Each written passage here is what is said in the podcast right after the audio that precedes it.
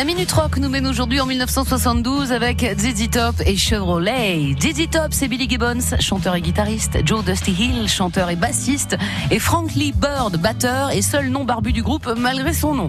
Chevrolet est extrait de leur deuxième album, Rio Grande Mud, avec un blues qui reste la base incontournable des compositions de Dizzy Top, du rock évidemment.